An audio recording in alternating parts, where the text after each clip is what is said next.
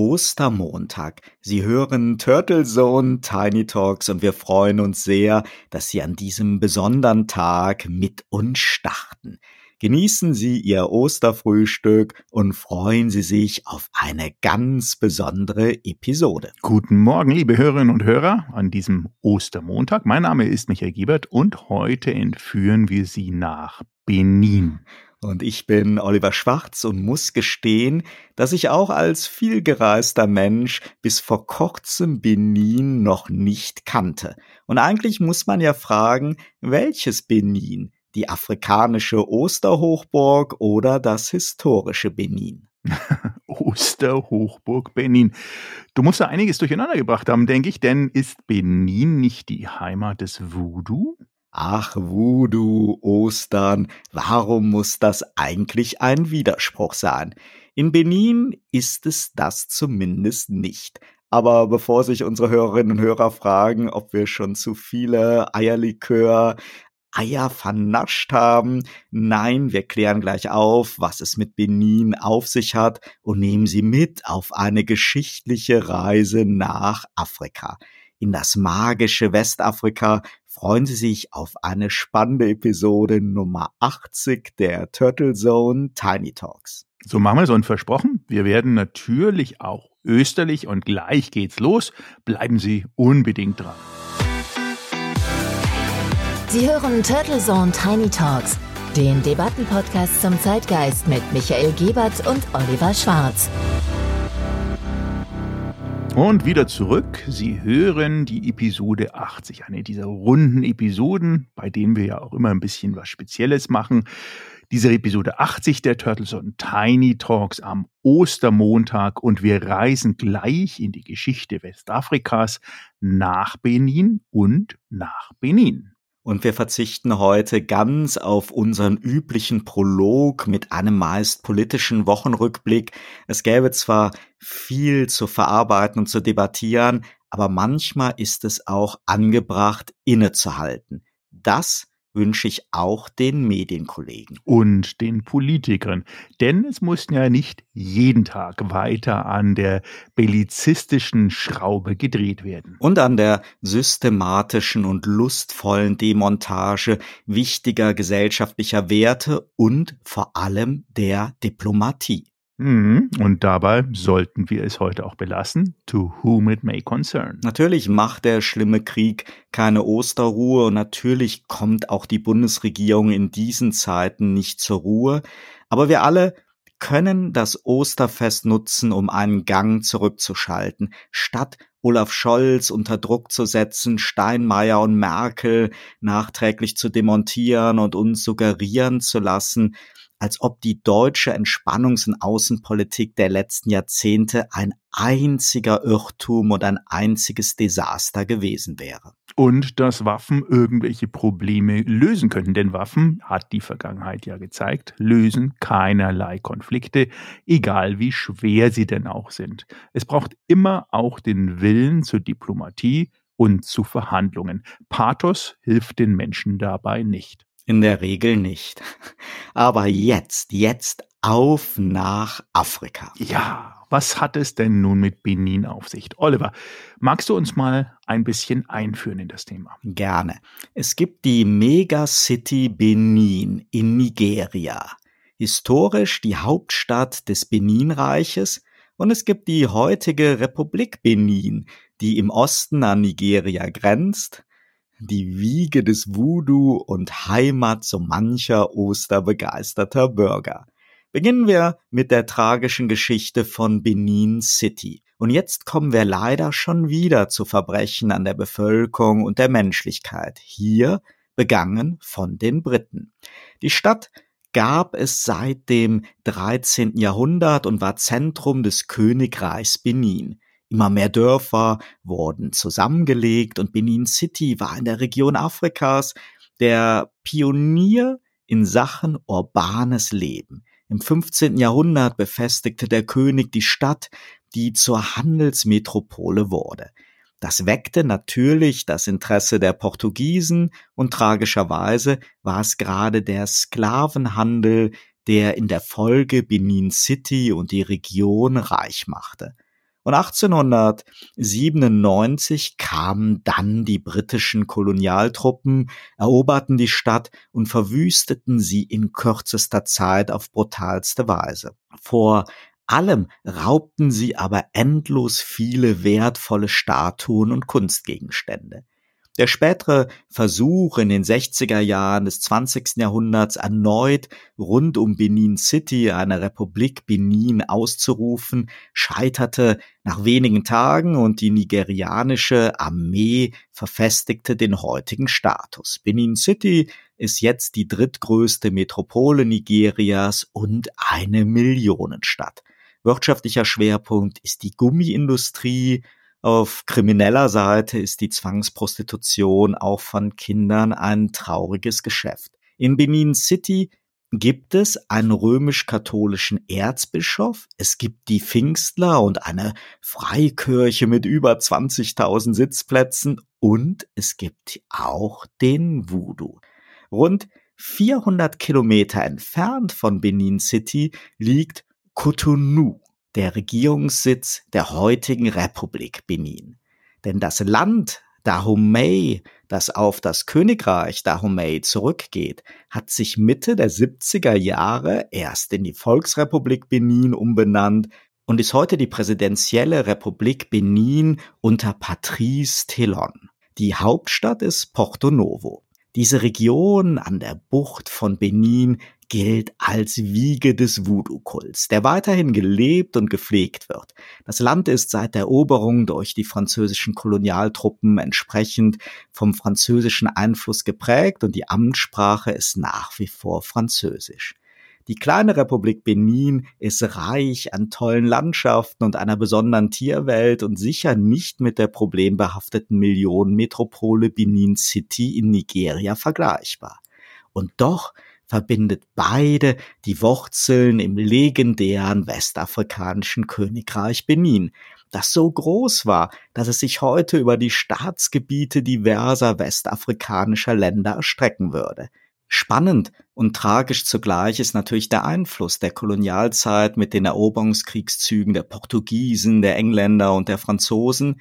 Trotz ganz unterschiedlicher Entwicklungen eint die ganze Region dass zwar heutzutage das Christentum dominiert, aber der Voodoo-Kult weiterlebt. Und so kommt es, dass es heute am Ostermontag sowohl in Benin City wie auch in Cotonou und der gesamten Republik Benin fröhliche Osterfeiern gibt und fast ein Viertel der Bevölkerung den Voodoo nicht nur als Kult weiterleben lässt, sondern aktiv pflegt. Diese Koexistenz ist hier kein Widerspruch.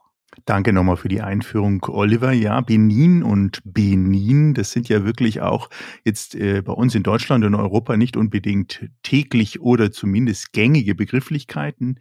Die Länder, liebe Hörer und Hörerinnen, sind wirklich groß. Es sind sehr, sehr, sehr bevölkert. Aber auf der anderen Seite, was mich auch immer in der Vorrecherche zu der Episode fasziniert hat, ist diese Hauptstadt auch, ähm, die in ihrer Struktur, in ihrer Führung sozusagen als Benin City damals bereits in dem 12. und 13. Jahrhundert von den Ebo-Stämmen deutlich strukturierter geführt wurde, als wenn man das vergleicht mit dem Europa in dieser Zeit. Da war bei uns wirklich äh, ja der Irrsinn von Kriegen und äh, ganz, ganz ja wirklich kaum lebenswerte Zustände. Da waren dort schon ähm, eine eine Stadtstruktur mit Stadträten, mit einer gewissen Grundstruktur an demokratischen Entscheidungen, Befestigungen, Befestigungsmauern, bis hin zu dieser Stadt, die damals schon in ihrer Größe fast 15.000 Einwohner hatte.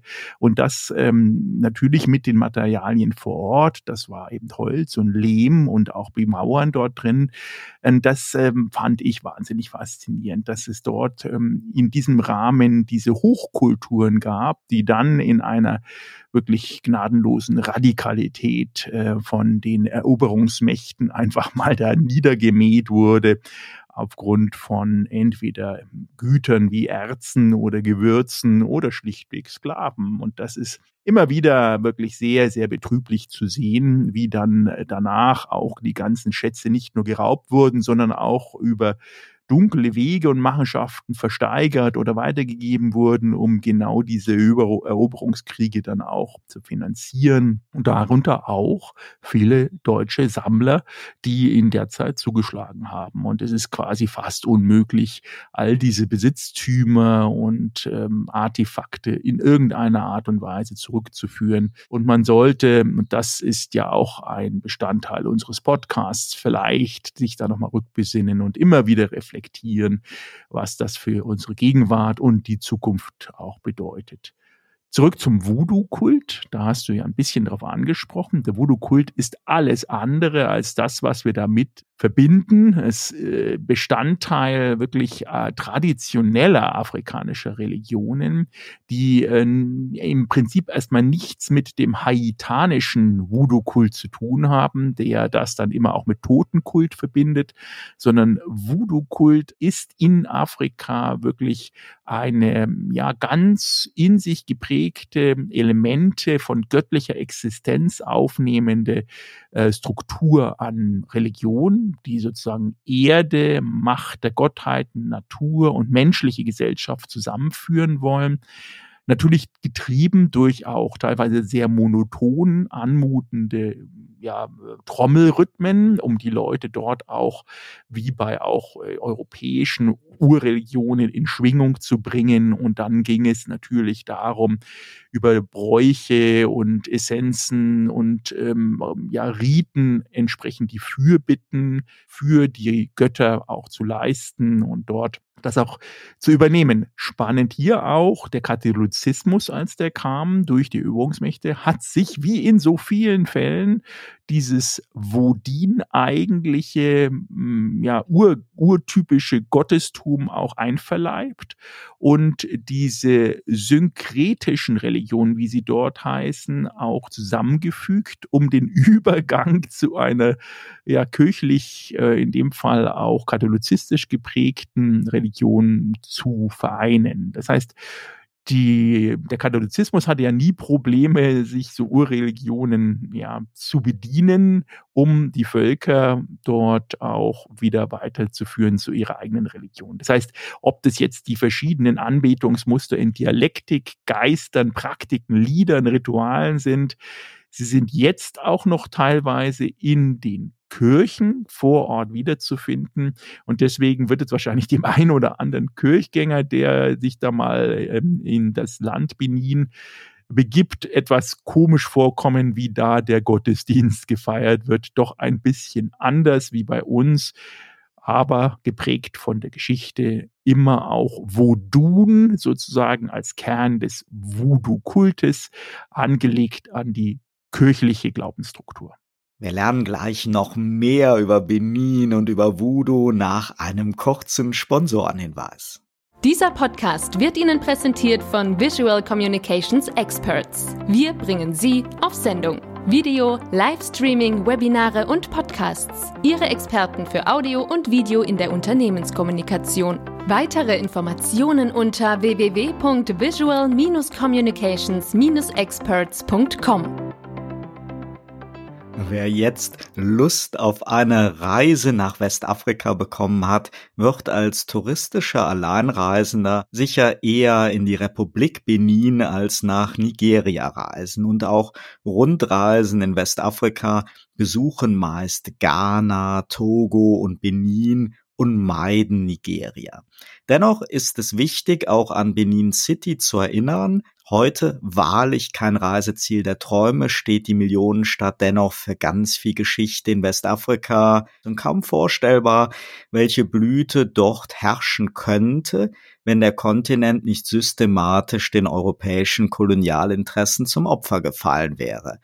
Das ist natürlich eine sehr theoretische Überlegung, denn wir kennen es ja auch von einigen anderen historischen Großreichen und Hochkulturen, dass sie auf wundersame Art dann doch wieder verschwunden sind. In Asien zum Beispiel das Reich der Cham oder das Reich der Khmer. Zumindest für Westafrika war Benin City aber ab dem 12. Jahrhundert wirklich ein Solitär. Ich war schon in einigen Ländern des südlichen Afrikas, aber eine Rundreise durch Westafrika und durch die Republik Benin würde mich wirklich reizen. Vielleicht nehme ich ja unsere heutige Osterepisode zum Anlass und gehe in die konkretere Planung.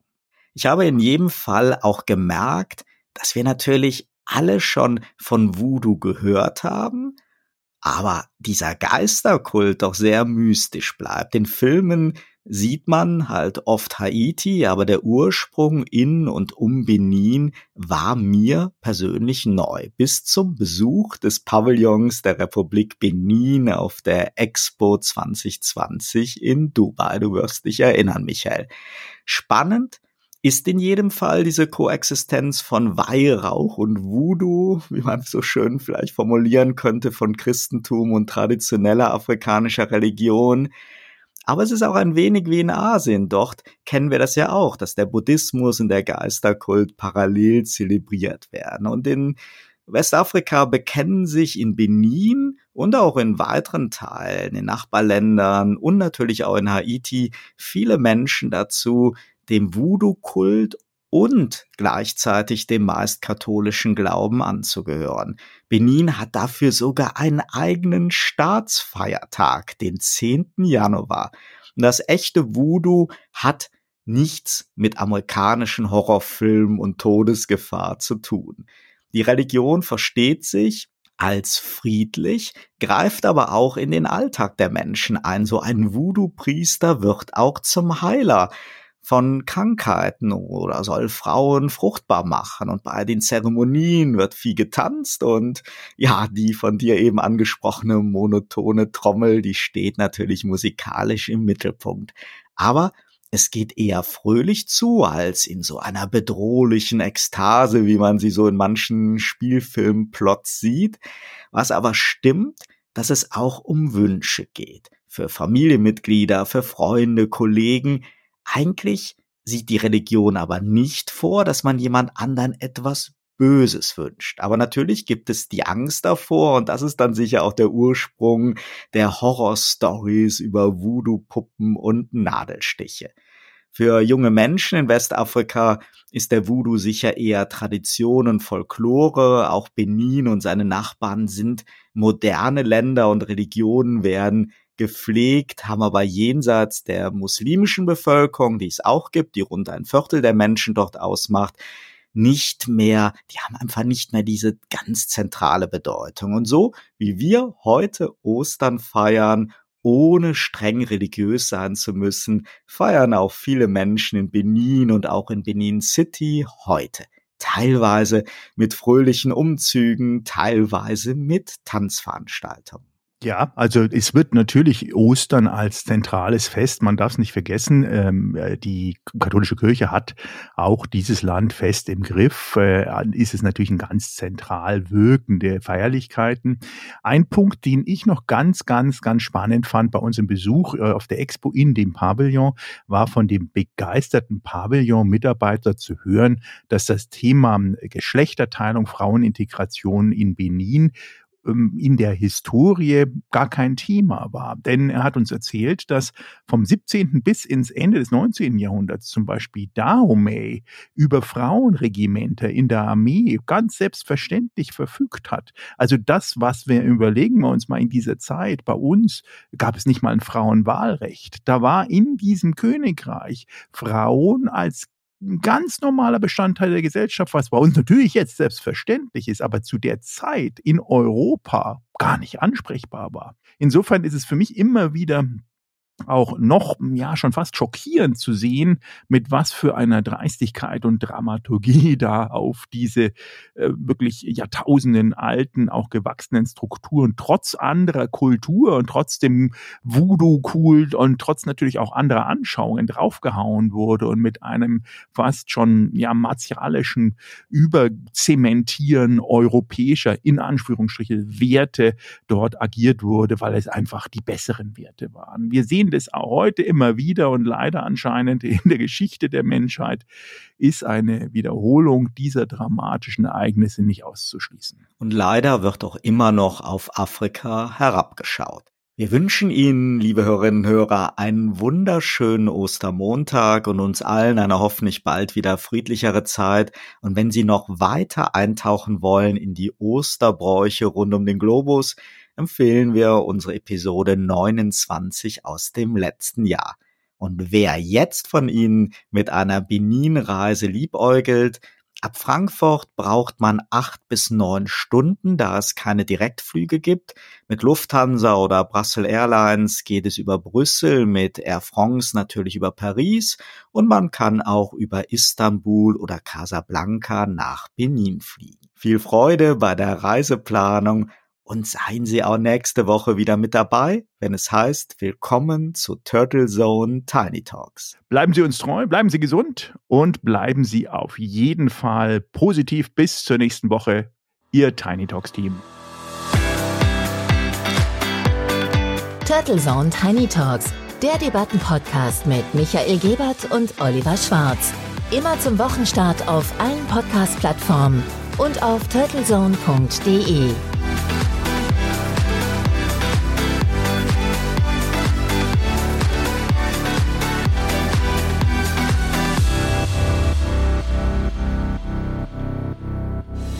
Für Werbung in diesem Podcast oder eine Sponsoring-Partnerschaft wenden Sie sich bitte an Turtle Media unter 0721 977 907 15.